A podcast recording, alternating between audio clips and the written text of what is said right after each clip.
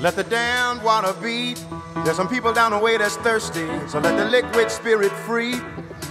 The people are thirsty because of man's unnatural hand. Watch what happens when the people catch wind, when the water hit the banks of that hard, dry land. Liquid spirit. Liquid spirit. Liquid spirit. Liquid spirit. Merci beaucoup à Blaise van der Linden que vous retrouverez euh, d'ici 50, euh, 55 minutes exactement pour le grand journal de Radio Judaïka. Je me présente, je m'appelle Olivier Sokolski, je suis accompagné aujourd'hui de Laurent Poznantek. Bonjour Laurent. Bonjour Olivier. Il faut toujours se présenter, il y a des nouveaux, hein. c'est pas Ouais. qui, qui prennent, qui prennent mythe de boss en, en route. Je pensais que vous alliez dire euh, Henri. Ouais ouais, c'est bon, elle est bonne, elle est bonne. Vous allez bien Là, C'est la dernière? Bah ouais, la dernière avant, euh, bah avant, avant, Avant une longue série. Hein. avant de se retrouver en septembre. Sachez, chers auditeurs et auditrices, que durant euh, juillet-août, on ne vous abandonne pas, vu qu'il y a des rediffusions euh, des, des meilleurs de, de Mythes de Boss qui, qui sont prévus euh, durant cet été. Et le contraire signé. Et le Bah, le contrat, Ouais, on a bien, ouais, ouais, on, a, ouais, bien négocié. on, a, on a bien avancé. hein. Effectivement, on a, on a, je crois qu'on a tous une augmentation en plus. hein. Substantiel. Et, et- et celle qui nous a aidé à signer notre... notre Le- les pactes, les pactes de, de partenaires. Euh, vo- voilà, on va vous la présenter. Elle s'appelle Muriel Igalson. Bonjour Muriel. On, on va vous ouvrir votre Bonjour, mi- Laurent. Voilà. Bonjour Muriel. Ah. Peut-être je vais vous Bon. demander de lever un petit peu bien le micro J'étais petite alors Voilà, je l'avais et- baissé. et, j'avais- et- et bien parler dans l'es- dans- dans l'esquimau. Bonjour. Parfait, bonjour Laurent, bonjour Olivier. On est ravis de vous recevoir. Ah ben, on est vraiment, on, on est vraiment honoré de vous recevoir. Mais nous, on se connaît, hein, donc euh, Ouais. on, on peut se tutoyer. euh, ça sera peut-être plus naturel si vous voulez. Parfait, Euh, si je veux. oui. Bah, si- Ah, ah, je veux bien. On dit bah, maître? On peut dire maître, oui. Ouais. Et on évite le, le féminin. Ouais. ah ouais, c'est vrai. On va, ouais, on va pas dire maîtresse. euh. Non. Ouais, voilà. Alors Muriel Igalson, euh, Blaise l'a dit euh, en, parlant de Mythe de Boss, vous êtes avocat, vous, au, au- au cabinet, euh, au cabinet Afscrift, avocat associé, c'est comme ça qu'on dit? On dit ça comme ça, effectivement. Alors moi, ce que j'aimerais déjà savoir, qu'est-ce que ça veut dire avocat associé, avocat partenaire, con- avocat consul, c'est ça? Euh, Il y, a- il y a plein de titres dans, dans une société d'avocats. Expliquez-nous un petit peu quel est le- le- le- l'organigramme de, de- de ce cabinet.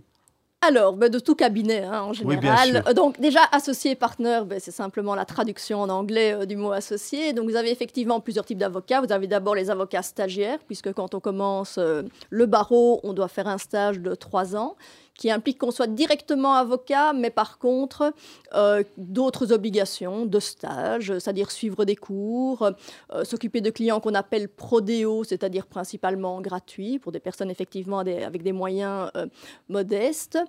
Et euh, après, ben, effectivement, ben, on devient officiellement avocat. On est inscrit à ce moment-là au tableau, comme, comme on le dit, euh, après trois ans et ces, ces formalités-là. Alors, au sein d'un cabinet, effectivement, on a des avocats, stagiaires, puis des collaborateurs de manière euh, générale, collaborateurs qui peuvent devenir seniors dans certaines organisations un petit peu plus, un petit peu plus grandes, qui ont des organigrammes un peu plus complexes.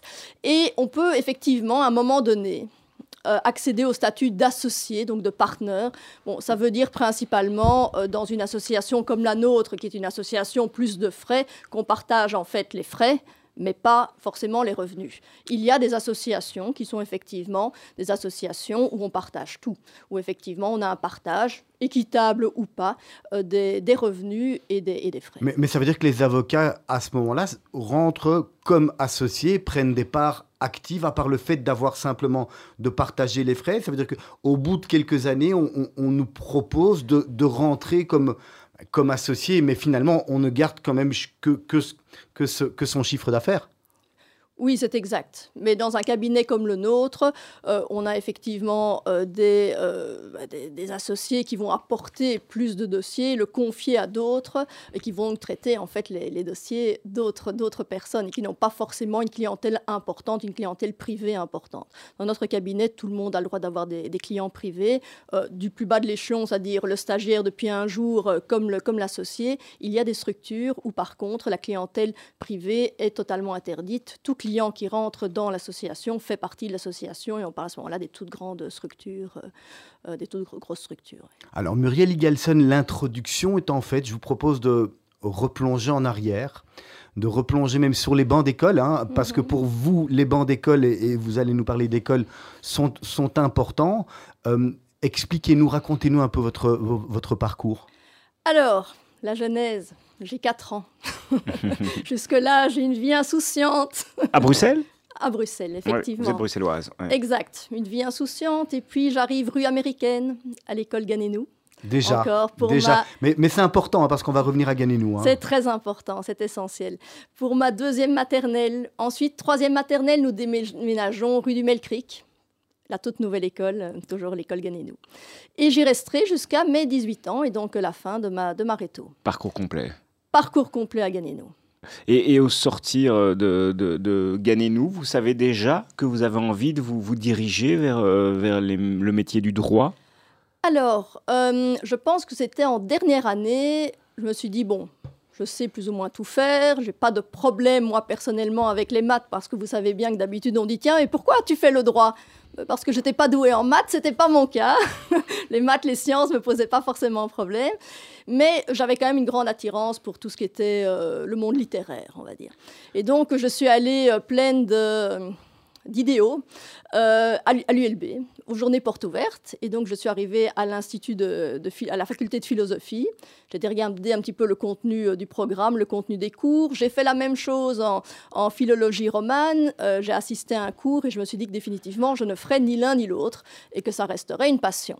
Et donc, finalement, ben, j'ai fini par m'orienter vers le droit. Mais c'était un choix par défaut ou euh, c'était quand même un choix euh, réfléchi? Parce que souvent, enfin, on sait que c'est- un vrai sujet euh, pour les jeunes.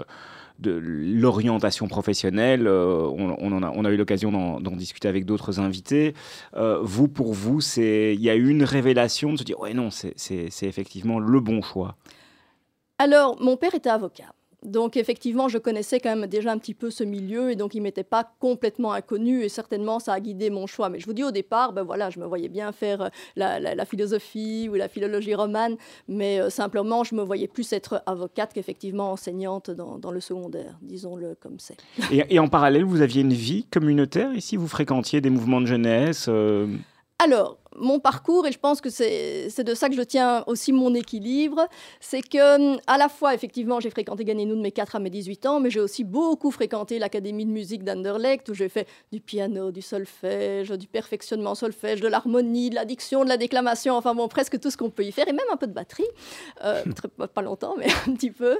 Et euh, je montais également beaucoup à cheval. Et, euh, mais par contre, j'ai fréquenté un petit peu effectivement le dror pendant quelques années, mais définitivement, c'était pas trop, trop, trop, euh, voilà, euh, euh, mon truc. Et donc, euh, j'avais une vie, oui, communautaire à l'école et une vie vraiment aussi en dehors de l'école et, et de la communauté. Comment est-ce que vous qualifiez, vous avez envie de qualifier votre parcours académique? Académique, donc à l'université? Oui. Euh, ah, c'est une très, très bonne question. Je ne m'y attendais pas. Efficace Ça se passe sans embûche Oui, oui, sans embûche. Ouais. Alors, sincèrement, je sors de, de Ganénou, j'arrive à l'UNIF et ça me paraît honnêtement facile. Ah, m- Moi, je veux revenir quand même, euh, c'est important, sur, sur cet aspect euh, euh, Ganénou, Muriel Igalson, parce qu'aujourd'hui, vous êtes de retour à Ganénou, hein, vous, vous avez un, fils qui, qui, étudie, qui fait ses études, mais surtout, euh, vous y êtes investi au, sein du, du conseil d'administration. Ben, on n'est pas obligé, hein, c'est pas parce qu'on a quitté Ganénou qu'on doit y revenir. Qu'est-ce qui vous a pris? Qu'est-ce que vous aviez envie de- d'a- d'a- d'aller faire, d'aller faire à, l'intérieur de Ganénou vous, vous, vous vouliez peut-être rendre ce que l'école vous avait donné. C'était important pour vous de, de vous réinvestir au sein de l'école Ou vous vous êtes dit finalement, euh, bah, l'école a changé et il y a peut-être des choses à faire euh, Qu'est-ce qui vous est passé par la tête à Ganénou Alors, on va commencer par le, par le commencement. J'y suis retournée effectivement parce que mon fils est né, etc. Et honnêtement, je ne me suis pas du tout posé la question à ce moment-là de me dire où vais-je le mettre. C'était pour moi une évidence. Parce que quand on y est, on se plaint tout le temps.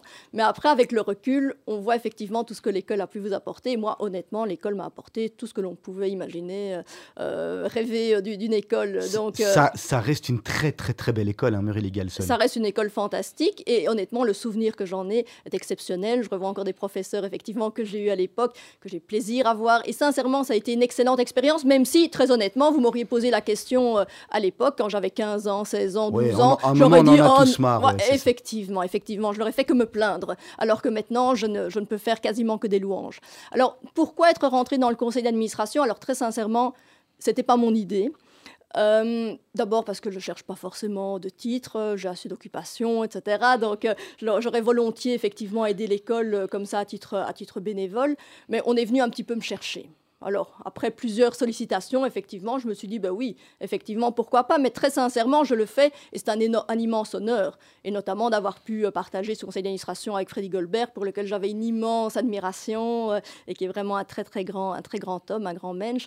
Donc, honnêtement, je l'ai pris comme un honneur, je le fais volontiers, mais ça me fait effectivement énormément plaisir de pouvoir rendre à l'école, euh, finalement, ce qu'elle m'a donné et pouvoir aider effectivement dans le développement de l'école, qui a eu une petite période aussi difficile de crise, etc. Et effectivement, c'est toujours bien pour moi d'arriver quand on a vraiment besoin de moi et que je, puisse me sentir utile. on, parle du, départ et du décès de Lucien Guzzi, je suppose, quand vous parlez de période de crise. Oui, et, même avant, et, bien avant cela, et même bien avant cela, on est, comme, comme tout le monde le sait, une petite difficulté financière à un moment donné, puis on a eu le Covid, on a eu effectivement le décès de Lucien Guzzi. On a connu quand même quelques crises, comme toute institution, comme toute société. Euh, je veux dire, on pas exceptionnel, mais c'est toujours bien effectivement à ce moment-là de pouvoir aider et remettre sur des rails. Et, là, comment, euh, comment ça fonctionne? Écoutez, plutôt bien. Très sincèrement, on est sur un régime de croisière. Alors, je ne vais pas vous dire que tout fonctionne à la perfection, parce que rien jamais ne fonctionne à la perfection. On peut toujours améliorer. On a vraiment l'ambition encore d'améliorer énormément de choses, mais on peut se dire en tout cas euh, qu'on est pérenne, euh, qu'on a remis finalement un système, une organisation qui fonctionne avec des référents en primaire, en secondaire, euh, que, tout, que chacun sait quel est, son, quel est son rôle, et que je pense quand même que le conseil d'administration aujourd'hui est plus accessible qu'il ne l'était avant. Mhm. Un mot peut-être aussi, Muriel Galson, sur une de vos passions. Hein. Après, on, continuera bien sûr à, parler de votre métier d'avocat, mais on l'a dit hors antenne, je ne sais pas si on l'a dit, si on l'a dit à l'antenne, c'est les courses hippiques. Qu'est-ce qui vous a pris? Vos, parents, vos parents vous ont laissé monter comme ça C'est les courses hippiques ou le saut Le saut, pardon, le saut. Le, saut, Vos parents vous ont laissé comme ça monter sur un cheval, ils n'ont pas eu peur, ils se disent euh, bon vas-y. Mais je commence à 4 ans. Mhm. Euh, quand j'avais 4 ans. Donc. C'est quoi l'amour des animaux, l'amour des chevaux plus particulièrement? Vraiment, c'était pour moi une évidence et une passion euh, depuis le départ euh, qui ne m'a jamais lâché. Oui, elle m'a lâché quelques années pendant l'université, puis après, vraiment nécessaire à mon équilibre, j'ai recommencé. je pense que vraiment, ça fait partie intégrante de ma vie. J'aime aussi la compétition, c'est vrai, mais aussi effectivement la complicité avec le cheval. voilà, c'est un élément important. Je fais ça de manière quand même presque semi-professionnelle, donc c'est devenu un, un autre niveau que ce que je n'avais enfant et de ce dont je rêvais enfant. Donc finalement, j'atteins le tout début de mon rêve, on va dire, euh, quelque part, mais, effectivement, c'est une grande passion. Et, mais ça fait partie de votre, écrit, de votre équilibre, vous en avez besoin, c'est vous la... Peut-être vous, voilà, c'est votre façon à vous de, se dire je ferme la porte du, cabinet et j'ouvre et j'ouvre celle justement de, de la compétition, d'autres choses et, de et de l'amour des chevaux? Effectivement, c'est nécessaire à l'équilibre et je pense que de toute façon, on est bon même dans, son, dans sa profession que si on arrive à trouver un équilibre entre sa vie familiale, ses passions et son métier. Alors je suis quand même très surpris parce que vous, vous, vous dites que vous êtes quasi semi-professionnel. Alors comment est-ce que vous arrivez à, à combiner votre métier d'avocat avec cette passion quasi euh, professionnel. Euh. je suis reste une amateur, une amateur éclairée, mais le système est semi-professionnel. Euh, c'est-à-dire que je suis dans une écurie où on ne prend pas en charge, je veux dire, le, cheval quand je ne suis pas là. C'est-à-dire donc, il y a quelqu'un qui effectivement fait les box, qui va sortir les chevaux quand je ne suis pas là. Je vais monter quatre fois par semaine. Ah, voilà. donc le, système, on a des bons vétérinaires, les chevaux sont soignés, mais de manière préventive. je veux dire, c'est vraiment tout un système, oui, qui lui est semi-professionnel. Je reste une amateur. Oui et vous arrivez justement à, même en étant amateur, mais on entend quand même dans ce que vous dites quatre fois par semaine, euh, à, à, gérer votre vie de, de, maman, votre vie de votre vie d'avocat, votre vie de, de saut d'obstacle, et puis, et puis le reste, les tout, tout, ça, j'ai envie de dire, dans, dans, dans, dans, cette, euh, dans cette femme qui est en face de nous, c'est facile, ça, ça coule, ça glisse? Oh, en tout cas, ça a l'air de fonctionner jusqu'ici. on va pas, on va pas, on va pas arrêter en si bon chemin. Alors Muriel Igelson, on va marquer une première pause musicale. Bah, pour vous, il y avait deux, euh, vous avez présélectionné deux musiques. Vous nous expliquez lesquelles et pourquoi? Alors, il y a d'abord Yerushalayim Shel Zahav, qui est une chanson, bon, je pense qu'au niveau de l'histoire, euh, plus ou moins tout le monde la connaît. hein. En 1967, elle est sortie avant la guerre des Six Jours. Elle a été d'ailleurs un petit peu euh, modifiée, son dernier paragraphe, euh, parce que la, la guerre a éclaté euh, trois semaines plus tard. Elle a été l'hymne, finalement, euh, le- l'hymne officieux de l'État d'Israël. Il y a même été question à un moment donné d'en faire l'hymne officiel, mais ça n'est jamais passé. Et donc, c'est une chanson qui, depuis l'adolescence, en fait, euh, me touche énormément. Et donc, euh, Israël, ça vous- préférées. Ça vous parle, Israël quand Ça on- me, oui, ça, ça me vous- parle, c'est émotionnel, ça c'est sûr. Maintenant, honnêtement, moi personnellement, je n'y vivrai pas, Euh, mais, mais très clairement, c'est une part euh, très importante pour moi. Allez, c'est Mythe de Boss. Après cette belle chanson de Yerushalayim Shel Zahav, on va se retrouver pour la deuxième partie.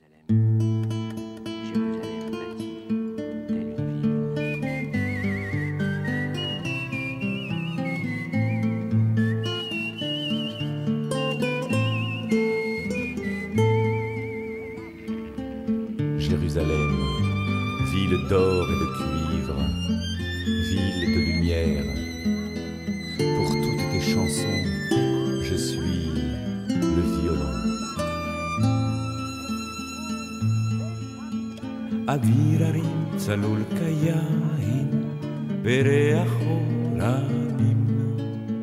נישא ברוח הארבעים עם כל פעמונים. הופתע בנת אילן והבל, שבויה בחלומה. העיר אשר בדד יושבת, ובליבה חומה. ירושלים של זהב, ושל נחושת, ושל הור, הלא לכל שירייך אני כינור. ירושלים של זהב, ושל נחושת, ושל הור,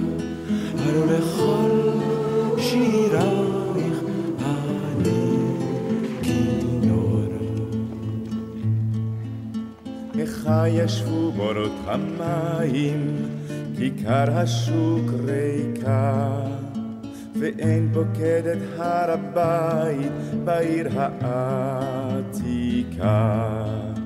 ובמראות אשר בסלע, מהלילות הרוחות, ואין יורד אל ים המלח בדרך יריחו. ירושלים של זהב ושל נחושת ושל אור, הלא לכל שירייך אני כינור. ירושלים של זהב ושל נחושת ושל אור, הלא לכל שירייך אני חזרנו אל בורות המים, לשוב אל הכיכר. שופר קורא בהר הבית, בעיר העתיקה. ובמראות אשר בסלע, אלפי שמשות זורחות. נשוב נרד אל ים המלח בדרך יריחו. shine now.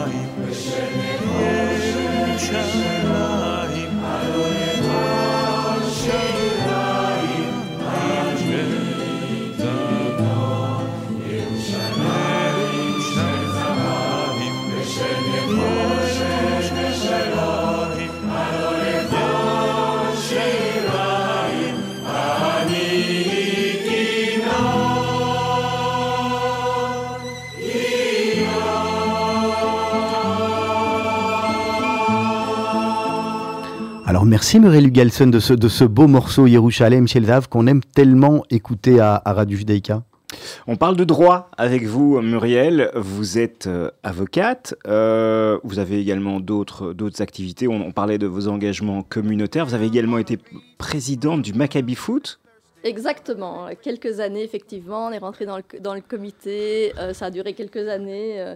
Euh, je ne sais, de mémoire, oui, 2015, je crois, à 2018 environ. Euh, c'était avant le décès, effectivement, d'Eddie Grinchman, qui était évidemment, qui a été un bouleversement euh, pour le Maccabi Football. Et après ça, effectivement, il a fallu mettre en place une certaine structure. Et, donc, c'était assez. Bah, mon fils, évidemment, jouait au football, ceci explique cela, mais c'était aussi également une belle aventure. Alors, quand on dit qu'on a mille vies, vous êtes la parfaite incarnation, parce que vous, avez, vous êtes également professeur à Solvay alors euh, dans des cycles post-universitaires à Solvay, effectivement, à la fois au master en gestion fiscale, donc au master en gestion fiscale et également au troisième cycle en immobilier qu'on a, fondé il y a un peu plus de 20 ans.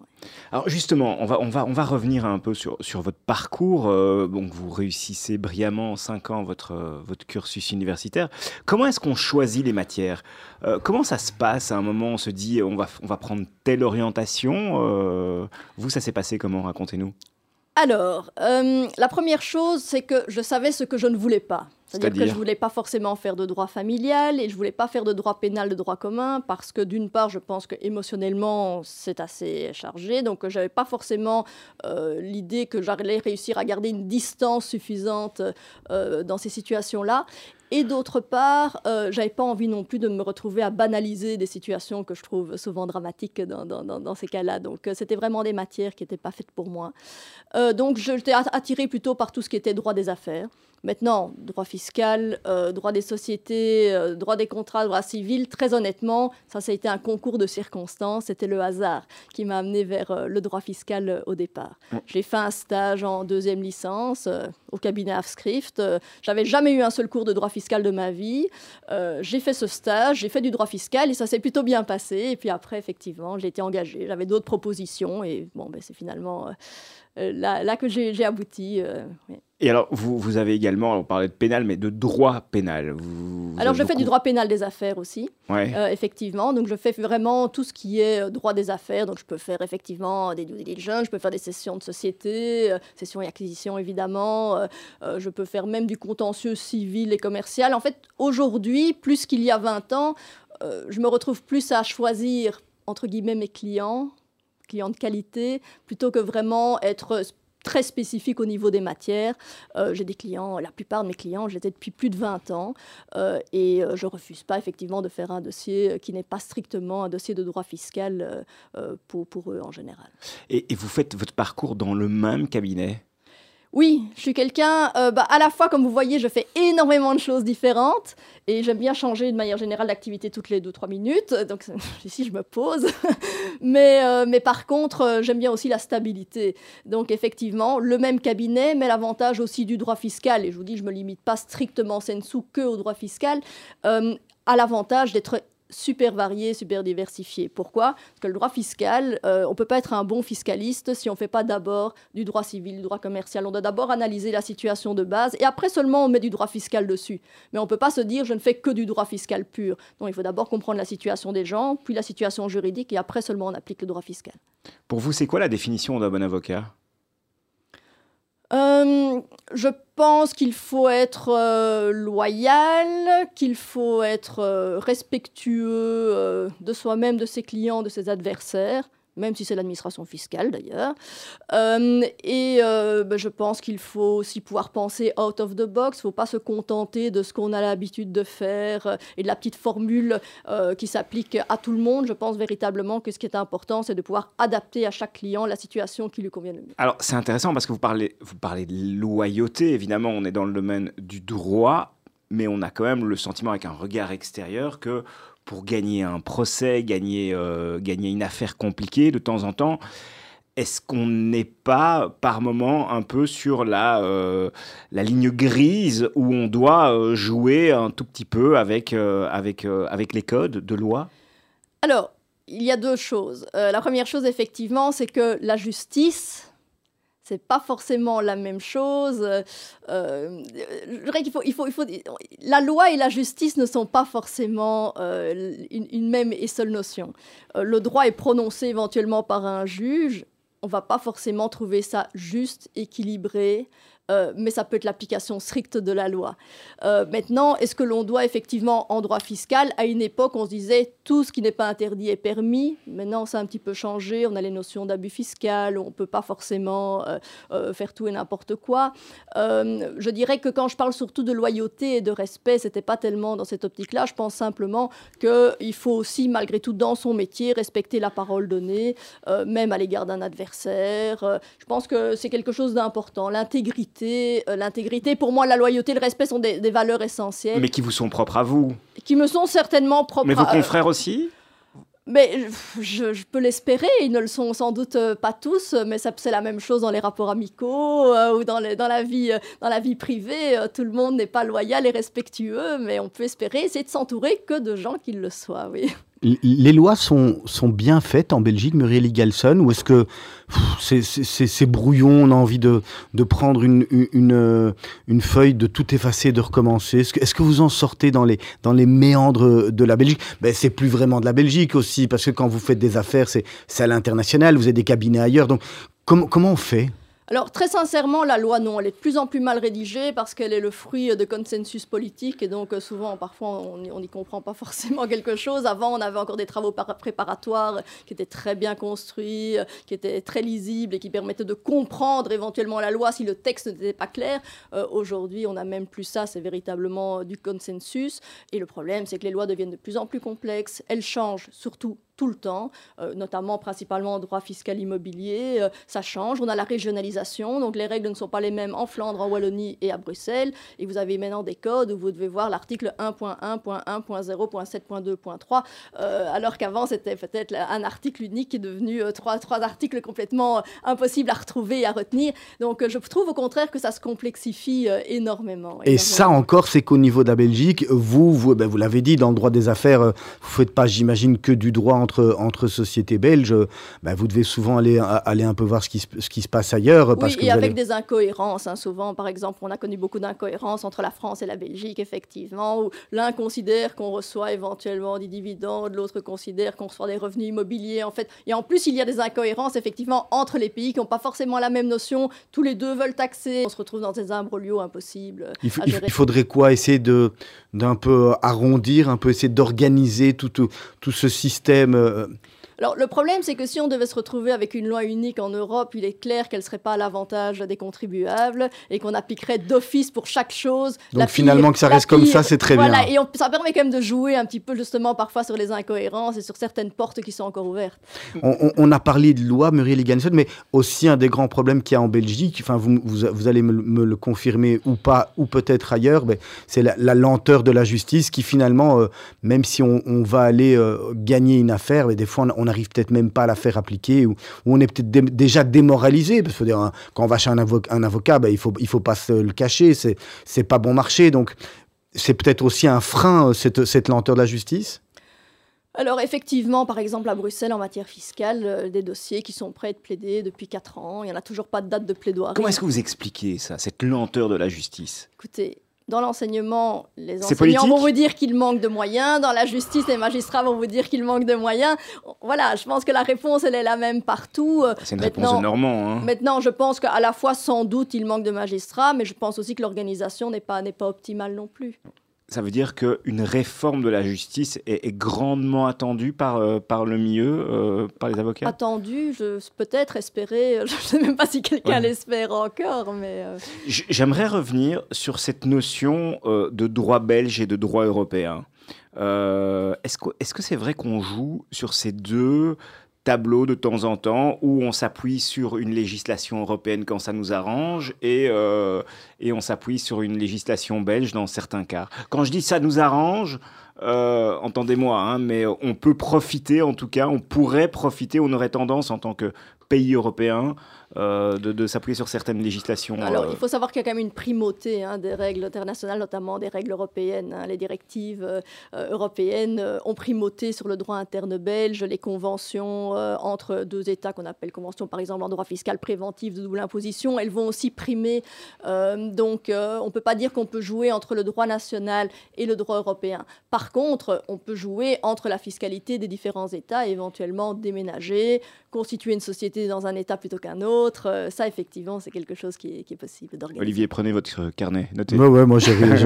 euh, Muriel un mot, parce qu'on on en parle tout le temps, souvent, on l'utilise de plus en plus. L'intelligence artificielle, c'est quelque chose qui, qui va vous servir, qui vous sert ou qui va vous desservir ChatGPT, prenons Ouais. voilà pour, ne- pour ne pas le vous connaissez citer. l'histoire hein, de cet avocat qui a construit toute une plaidoirie aux États-Unis en utilisant euh, ChatGPT. Et euh, il a été donc aux États-Unis, c'est pas le même système que chez nous, c'est comme en Angleterre, c'est basé sur des précédents et donc la jurisprudence devient presque de la loi chez eux. Et donc ChatGPT avait été tellement crédible qu'il avait inventé des cas de jurisprudence qui n'existaient pas avec des noms, des dates. Et cet avocat avait été plaidé ça devant une cour qui a dit mais ces cas n'existent pas. Il avait dû s'excuser. Donc on voit déjà la limite effectivement de cette intelligence artificielle. Est-ce qu'on peut lui faire confiance à tout prix ou pas? Ensuite, je pense que ça va être un outil qui va être très précieux, notamment pour compiler de la doctrine, de la jurisprudence qui existe déjà, peut-être même pré-rédiger certaines notes. Je pense quand même que euh, l'impact humain restera prédominant. Je pense quand même que la vision à long terme, la stratégie, euh, je pense quand même qu'on servira quand même encore euh, au minimum à ça. Alors justement, je voudrais enchaîner là-dessus. La Legal Tech. Donc, est-ce que la Belgique est en avance par rapport aux autres pays européens? Donc, est-ce que vous, le, monde juridique, euh, des avocats, est-ce que vous, a- vous avez intégré justement ces nouvelles technologies? Est-ce que vous, vous considérez que euh, les avocats euh, avancent aussi vite que d'autres euh, d'autres métiers? Très honnêtement, Allez-y, hein, on est entre nous. presque. Honnêtement, je ne pense pas que les avocats soient les plus doués. Euh, Peut-être que la nouvelle génération le sera, mais avec effectivement les outils euh, euh, informatiques. Mais on utilise quand même, nous, déjà énormément de banques de données informatiques et autres. Voilà, mais je ne pense pas qu'on soit les plus avancés. On a des systèmes petit à petit. La justice doit effectivement s'informatiser, mais on est quand même encore loin. On a des systèmes, allez, petit exemple. On rentre nos conclusions et nos pièces sur un- une plateforme qui s'appelle le DPA. Donc normalement, ça arrive directement auprès des greffes de manière digitalisée. Mais que font les juges effectivement quand vous allez plaider? C'est et votre dossier papier. Donc Ils ils vous demandent quand même de vous dé- de déposer le, le dossier de Et- pièces. Donc ça reste quand même encore. Et moi-même, hein, j'avoue que j'ai besoin Et on de parle de lenteur de la papier. justice.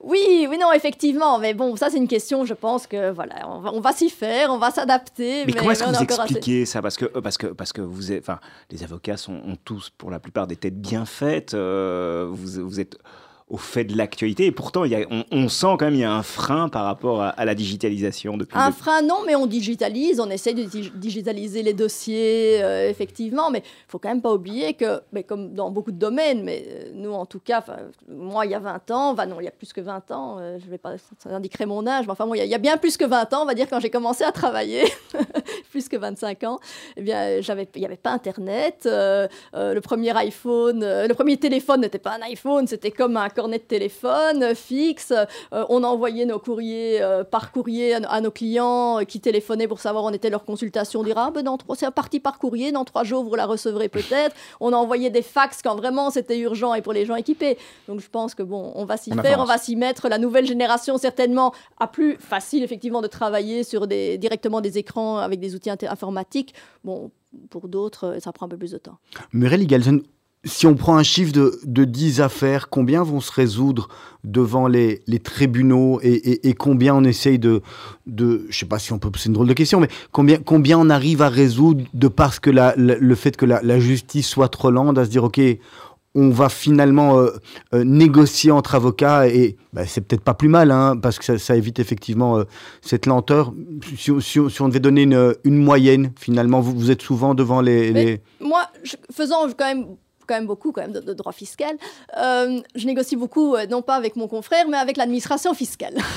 et donc, je me retrouve effectivement, ça, ça pèse dans la balance. hein. Je ne vais, pas- je vais pas dire le contraire. Euh, ça pèse dans la balance. Bon, si on a un excellent dossier, il est bien clair qu'il n'y a pas de raison effectivement de transiger. Et encore, il y a des clients qui vont, préférer, qui vont préférer faire un, un- un mauvais accord, comme on dit, qu'un bon procès. qu'un bon procès. Euh, pour, en, pour, en, pour en avoir terminé plus vite. Mais bon, quand c'est des grosses questions de principe avec des gros montants, il n'y a rien à faire. On ne transige pas parce qu'il n'y a pas moyen de transiger intransiger. Le droit fiscal, c'est d'ordre public. Donc on ne peut pas se dire, ah ben, on réclame 10 millions, ben, je vais proposer d'en payer deux. S'il n'y a pas de base légale, on ne peut pas faire d'accord de ce type-là. Mais par contre, dans d'autres dossiers où on n'a pas la, la, sécurité à 100%, où on a peur effectivement qu'un enrôlement intervienne, que les banques euh, constatent effectivement qu'il y a un impôt euh, latent euh, qui pourrait être payé dans plusieurs années, qu'on a un risque de dénonciation des crédits, on ne peut pas pour une société courir le risque éventuellement d'attendre 15 ans avant d'avoir une décision définitive, surtout si on ne sait pas préfinancer l'impôt en, espérant le récupérer plus tard. Donc oui, on va avoir tendance plutôt à aller à ce moment-là négocier avec l'administration plus qu'avant, très certainement. Oui. Vous avez un modèle de service, en fait. Un avocat euh, fait du service. Euh, vous vendez des heures, vous vendez de la valeur. Quel est le modèle de, votre cabinet? Alors, de toute façon, c'est du service. Alors, vendre des heures, euh, je ne sais pas si on peut parler vendre des heures. Moi, je pense qu'on vend surtout une satisfaction à un client. Je pense que ce qui est important. Mais comment est-ce que, comment est que, comment est que vous. On facture? Oui, comment est-ce qu'on facture? Ça dépend. En principe, si c'est un litige, ça dépend de l'enjeu. Euh, si par contre c'est de la consultation, euh, c'est un tarif horaire. Ouais. Et, et, euh, et, et c'est aussi une, un modèle qui, qui, qui, est, qui est voué à évoluer ou il est relativement constant. Bon, maintenant, effectivement, dans des grandes transactions, vous verrez, c'est plus ou moins comme ça que fonctionnent tous les cabinets, tous les cabinets, je dirais, du, monde entier. Hein. à la différence, c'est que nous, par rapport à, à, nos confrères, par exemple, américains, on n'a pas le droit de ne travailler qu'à ce qu'on appelle le success fee. On est obligé de toute façon de facturer à nos clients un certain montant d'honoraires. On ne peut pas travailler qu'au résultat. Mais on peut travailler en partie au résultat Mais on peut travailler en partie au résultat, effectivement. Et en fait, on est libre. On est libre pour tout, même pour un dossier euh, de consultation, une convention de cession d'action, peu importe. On peut le faire en fonction de l'enjeu et de la réussite. Et on peut le faire aussi à l'heure. Je veux dire, on a une certaine flexibilité, comme un litige pour être facturé uniquement à l'heure également. Vous, vous, pouvez nous raconter, alors bien sûr, sans citer de nom, on est bien d'accord, une petite anecdote sympathique de, de, quelque chose qui vous est arrivé, vous vous disiez... Euh, là c'est impossible, euh, on va pas y arriver, on, va pas gagner. Et puis finalement, euh, les choses se sont, se sont retournées bah, parce que vous avez du talent et parce que vous y êtes arrivé. une petite anecdote, j'ai presque envie de vous dire, de, pas de réunion, mais une petite anecdote de, de travail. Alors, une anecdote, ce ne sera pas un dossier, etc. Parce qu'il y, a plein d'anecdotes, hein, je veux dire, voilà, voilà. Mais, mais une chose que j'ai faite qui est un petit peu particulière, c'était de convaincre une journaliste du New York Times de ne pas publier un article. Ça, c'était quand même un succès, mais ça a été très, très, très compliqué. C'était un peu croustillant, effectivement. C'est un dossier financier, ça allait avoir des retombées énormes, euh, notamment euh, sur les relations commerciales du client, etc. Et donc, j'ai dû effectivement appeler euh, cette journaliste du New York Times. Voilà, ça, c'est une petite anecdote un petit peu amusante. Pour le reste, voilà, tous les dossiers ont effectivement leurs particularités. Vous êtes combien chez vous au cabinet? Alors maintenant, on est une dizaine, on a été jusqu'à une vingtaine. Euh. Et, là, justement, il n'y a pas eu des envies de rapprochement avec d'autres plus gros cabinets ou d'internationaliser euh, le, cabinet, de, de, de, de, se rapprocher d'autres plus grands pour, pour former un grand groupe? Je pense que se rapprocher d'autres plus grands, de toute façon, ça c'est se faire manger. Donc euh, on perd tout à fait son identité. Euh, euh, et, en même temps, c'est pas du tout le fonctionnement de notre cabinet, qui est quand même un cabinet de niche, où on travaille chacun de manière très indépendante, sans structure très rigide. Et vous avez aussi des réunions en commun, où des fois vous examinez des cas parce que vous avez besoin d'avoir l'aide de vos confrères, consoeurs, en se disant, tiens, est-ce que, est -ce que je sais pas, comme les médecins discutent euh, d'un cas général, est-ce que vous aussi, vous arrive de, discuter tous ensemble? Ben, C'est-à-dire qu'à partir du moment, bon, on a effectivement euh, des relations, même parfois amicales avec certains de nos, confrères, ben, c'est pas compliqué. On passe la porte, on toque et on dit tiens, voilà. Qu'est-ce que tu penses d'eux? Ça vous arrive souvent, ça? Moi, ça m'arrive de temps en temps, mais il arrive aussi qu'on franchisse ma porte, oui pour, venir vous, euh, vous demander conseil et, et, et, avoir un peu un, avis, euh, un avis général. Oui, mais ça fait du bien parfois d'avoir un avis quand même extérieur. Euh, je pense que c'est toujours profitable. Il y a une complémentarité de compétences, j'imagine, dans, dans, dans, dans, un, dans un cabinet. Mais nous faisons tous du droit fiscal de toute façon. donc au niveau compétences, je dis comme on est déjà un cabinet de niche de droit fiscal, tout le monde fait tous les aspects du droit fiscal. Moi, c'est vrai que je fais plus aussi de droit fiscal immobilier, ben, notamment que j'enseigne depuis, depuis une vingtaine d'années. Euh, donc, euh, une complémentarité, oui. Alors, vous avez une particularité aussi euh, chez vous, c'est qu'il y a accès à un avocat virtuel. Racontez-nous. l'avocat virtuel est simplement l'avocat en visioconférence. Mais ça fait chic et effectivement, ça fait, ça fait évoluer. Hein, ça... C'est pas un chatbot. non, pas du tout. Vous, vous l'avez dit, hein, vous avez dit, vous êtes également enseignante. C'est important de transmettre ce que on vous a appris, ce que vous avez appris. C'est important pour ça d'avoir euh, cette transmission. Bah, ça, suit peut-être même un peu la lignée, la lignée de Ganenou, c'est de rendre peut-être cette fois euh, euh, au droit ce que le droit, ce que le droit vous a donné. Alors, ça va bien au-delà parce qu'effectivement, je donne cours au master en gestion fiscale où le profil des étudiants sont plutôt des gens qui terminent l'université et qui souhaitent avoir un master complémentaire, diplômant.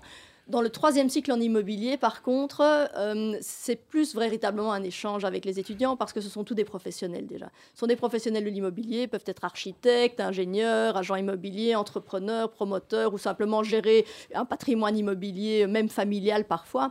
Et euh, honnêtement, c'est très intéressant cet échange parce que eux viennent avec euh, leur profession, leur métier, des, cas, des cas réels. Et moi, je viens évidemment avec, avec la, touche fiscale. Et donc, ça, franchement, ça, c'est une vraie transmission, mais en même temps, à et c'est comme ça qu'on grandit. Un, des grâles, euh, Muriel Galson, pour les, pour les jeunes qui, qui étudient, notamment le métier du, du droit, c'est de rentrer après euh, faire des, des, stages dans, dans un cabinet d'avocats. Ben, c'est vrai que votre cabinet est, assez connu et, fort réputé euh, sur, sur la place de Bruxelles. Vous en avez souvent des stagiaires et puis comment ça se passe? Vous les gardez après si, enfin vous essayez de les garder si, ben, s'ils si, sont transcendants au bureau en vous disant tiens on, on a les futurs les futurs partenaires associés de demain. C'est comme ça qu'on recrute? C'est l'objectif. Euh, dans certains cabinets, en général, ils en recrutent 5, même dans d'autres domaines, hein, des Big Four ou autres, ils vont en recruter 5 ou 10 pour en garder un ou deux. Nous, en général, on recrute pour garder, et dans l'optique, effectivement, qu'ils grandissent euh, et qu'ils deviennent un jour partenaires. C'est véritablement l'objectif. Une formation. Une formation. C'est ce qui m'est arrivé, c'est ce qui est arrivé effectivement à d'autres euh, dans le cabinet, et je pense que, que c'est l'objectif. Sauf mhm. que maintenant, les jeunes ont plus tendance effectivement à bouger, à changer, à, aimer accumuler plus euh, d'expérience professionnelle avant, avant, de se fixer. Mais euh, un, jeune avocat au, sortir des études, quand il rentre dans un cabinet euh, comme le vôtre ou d'autres, bah, j'imagine qu'on commence par faire un peu le, boulot ingrat, le boulot pas facile. On, gagne déjà sa vie quand on est jeune avocat, qu'on termine les, les, études? Alors, Dans un cabinet comme le nôtre, oui, parce qu'ils sont relativement bien payés dès le départ.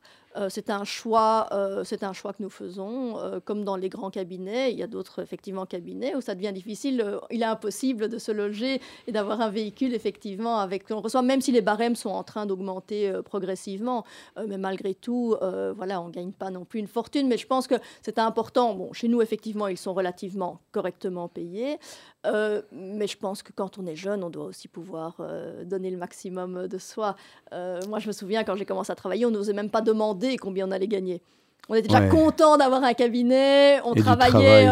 si on nous disait c'est pour demain matin, ben on y passait la nuit, on se plaignait pas, on le faisait. Et si on le fait pas dans les premières années de sa vie, honnêtement, on le fera plus jamais. On le fera plus jamais? Et pour après, effectivement, avoir une meilleure qualité de vie, etc. Mais il faut quand même monter les échelons. Mais on gagne relativement bien sa vie oui, dès qu'on commence. Oui. Si je vous dis euh, Game Changers, vous me répondez quoi? Euh, ça me correspond, oui. Donc Game, Changers est, une revue britannique. Oui. Et euh, vous avez gagné un prix, racontez-nous. Euh, voilà, c'est un certain nombre de prix qui sont attribués euh, chaque année. Ça dépend un petit peu effectivement du parcours de clients. Ils interrogent un certain nombre effectivement euh, de, clients pour savoir effectivement quel est l'avocat qu'ils souhaiteraient attribuer le prix. Donc vous avez été, ce fut moi. Oui, avocate de l'année pour le magazine. Exact.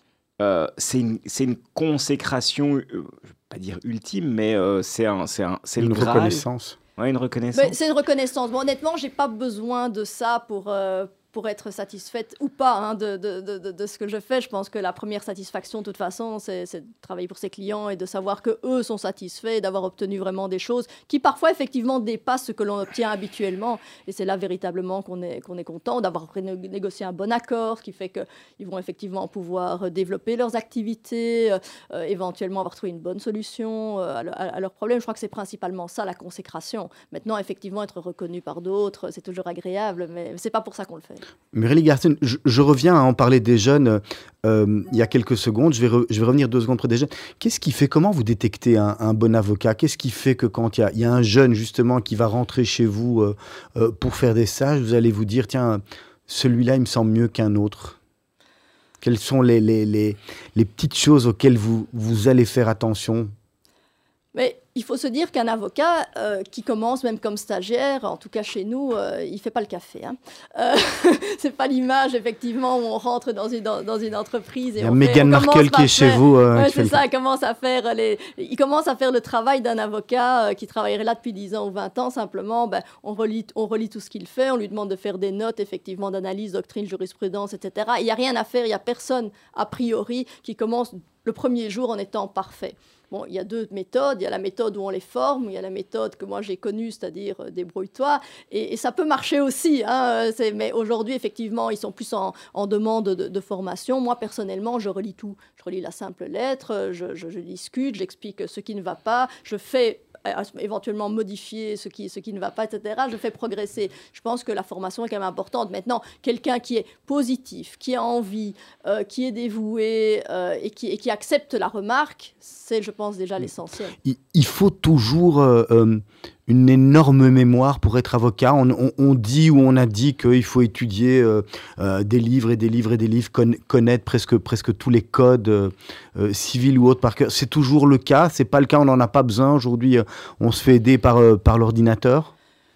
Moi, je pense que ce qui est important, c'est d'avoir une excellente structure. Moi, personnellement, le par cœur, je peux pas, euh, c'est pas, c'est pas ma nature. Euh, mais par contre, j'ai encore aujourd'hui une structure que je garde du temps de l'université. C'est véritablement être, être structuré, connaître les grandes lignes, les grandes bases. Après, ce qu'il y a dedans, aujourd'hui, on a tous les outils informatiques qui nous permettent de retrouver. Ce qu'il faut savoir, c'est que ça existe, quoi chercher et où chercher. Les études d'avocate sont des bonnes études d'avocat. De, ce métier est un bon métier, c'est bien fait. Vous conseilleriez à, un avocat qui veut étudier le, droit en Belgique, de, euh, le droit pardon, de l'étudier en Belgique ou d'aller plutôt l'étudier dans un autre, un autre système en Angleterre ou aux États-Unis, vous le disiez tout à l'heure, ou je sais pas, ou la Hollande, il y, a, plein de trucs aujourd'hui. Euh. Alors le, problème du droit, à part si on fait du droit européen, du droit international, c'est qu'il n'est pas très exportable vous faites du droit civil belge, du droit fiscal belge, honnêtement, bah, c'est pour travailler en Belgique et nulle part ailleurs. Donc ça, c'est un petit peu la difficulté. Je pense que ça implique déjà de se, de se fixer à moyen terme quel est mon, mon, plan d'avenir C'est compliqué de, le savoir quand on, a, quand on a 18-20 ans, de se dire, tiens, on se projette, mais on ne peut pas bouger de la, de la Belgique. C'est exact. Et donc le droit pour ça n'est pas le meilleur choix si on a effectivement envie un jour de partir. Maintenant, on peut très bien faire le droit en Belgique et après faire un master euh, euh, en droit européen, droit international ailleurs. Maintenant, si vous voulez aller travailler comme avocat aux États-Unis, vous allez devoir refaire énormément d'études. Ça va être vraiment très, pas la peine, compliqué. C'est un, autre métier. tout à fait, exactement. Donc, et euh, quel conseil vous avez envie de donner aux jeunes qui nous écoutent et qui peut-être hésitent On est, on est en, fin d'année, on est au, au, mois de juin il y a des choix qui vont devoir se faire, euh, vous, vous, leur diriez quoi? Alors, je leur dirais que s'ils veulent rester, en tout cas en Belgique ou en Europe, et qu'ils sont attirés par le droit, effectivement, ben, y a aucun, je, je, leur conseillerais de le faire. Je pense quand même que ce n'est pas un métier si facile. Je pense qu'il y a des avocats qui réussissent très bien, mais qu'il y a énormément d'avocats qui ont des difficultés, qui ont du mal. Il faut effectivement une clientèle. Ça demande quand même de travailler de manière indépendante, de ne pas compter ses heures. C'est un métier de responsabilité. Euh, donc euh, voilà, je pense que c'est quelque part un tout petit peu peut-être une vocation aussi pour bien réussir, parce qu'on a quand même énormément de personnes qui terminent euh, le droit et qui ne font pas le barreau, in fine, qui deviennent juristes d'entreprise, qui est très bien aussi, mais qui peuvent être aussi travailler dans les assurances, dans le secteur bancaire Le droit ne mène pas que au barreau non plus. Comment est-ce qu'un avocat euh, se fait connaître ou fait connaître son cabinet aujourd'hui? Parce qu'on a souvent entendu, euh, les avocats ne peuvent pas faire de publicité. Pourtant, est-ce que vous commencez à avoir une vie euh, validée par le barreau, enfin le barreau de Bruxelles en l'occurrence, sur les réseaux sociaux par exemple? Alors, ça a changé, effectivement. Avant, il y avait une interdiction formelle de toute publicité. Aujourd'hui, la publicité est autorisée. Euh, simplement, on ne peut pas faire de publicité comparative. On ne met pas encore de panneaux comme aux États-Unis sur les autoroutes. Appelez-moi, vous avez un accident, Exactement. On ne peut pas donner le ratio euh, de réussite dans les procès. Euh, le mien est excellent. Et la petite blague. Et, voilà, mais, mais, un jingle, hein. mais, la, mais la publicité, est, mais la publicité est, autorisée dans une certaine mesure aujourd'hui. Oui. Allez, Muriel Igalson du cabinet Afscript, on va attaquer les questions de la fin. Questions rapides, réponses rapides. Vous connaissez un peu le, le, le jeu, vous savez comment ça marche. Laurent, je vous laisse commencer. Oui. Euh, votre métier, en un mot. On, en a, on a 10 minutes, c'est ça Euh, Rapprochez-vous si vous voulez bien, Muriel, du, du micro. Enthousiasme, Votre don, Muriel Igalson, euh, réfléchir très vite et très loin. sans jamais se, se tromper ou des fois la nuit porte conseil et on se dit que oups peut-être je reviens sur, Quand, sur quand- je- quand je ne sais pas, je cogite longtemps, mais quand la, quand la, quand le, quand, la, quand la décision ou la réflexion tombe, elle, elle est juste. et c'est souvent euh, c'est souvent dans le mille dans, dans la cible et Oui, tout à fait.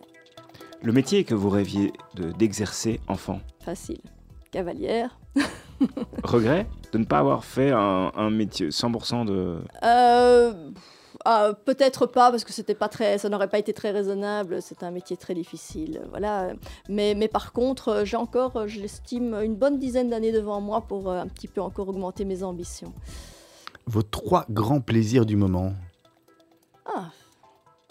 Euh, L'équitation, euh, passer euh, des moments avec, avec des amis proches et des moments avec mon fils. Que valorisez-vous le plus chez vos confrères ou euh, vos employés? Euh, la, bah, de nouveau, la loyauté euh, et euh, le dévouement. Est-ce qu'il y a une maxime que vous aimez utiliser, euh, une phrase que vous mettez souvent en avant, que vous, euh, que vous dites à, ben, justement à, à vos jeunes qui viennent ou, ou à vos confrères, une- quelque chose que vous utilisez? Pas, mais, pas, pas aux jeunes ni aux confrères, parce que les jeunes, ça les, ferait, ça les ferait fuir tout de suite, mais depuis toujours, c'était tout ce qui ne te tue pas te rend plus fort. C'est encore Euh, vrai aujourd'hui, ça vous le... Pour moi, oui, en tout cas. c'est c'est Les ce que- épreuves de la vie qui, qui renforcent et... euh, Effectivement. Quel est le conseil que vous donneriez pour rester zen? Je suis pas la personne la plus zen, même si je parais, il paraît euh, zen souvent. Euh, D'avoir un équilibre et, euh, et de, savoir fixer ses priorités euh, entre ben, notamment sa vie familiale, ses passions, être bien entouré surtout. Et, et voilà, et faire les choses toujours dans le respect. Comme ça, on n'a jamais rien à, à se reprocher à l'égard de, rien ni personne. Vous- avez un livre préféré sur votre table de chevet, là, qui est à côté de, à côté de vous, que vous lisez, relisez, que vous avez déjà lu 100 fois? Huis clos de Sartre. Vous expliquez pourquoi? C'est un des, des livres que j'ai lu, je pense, je, je vais avoir 12-13 ans, un des premiers, et ça a vraiment ouvert chez moi voilà, une porte. Sartre, Camus, Sioran, Cyrulnik, Freud, Nietzsche, etc. Voilà, c'est c'est ce qui a ouvert la porte. Euh, un, un- enfin, pas- je vais pas dire un condamné, mais un dossier arrive chez vous où vous dites oh, je n'ai aucune chance. Vous le prenez ou vous le prenez pas? Vous choisissez votre dossier?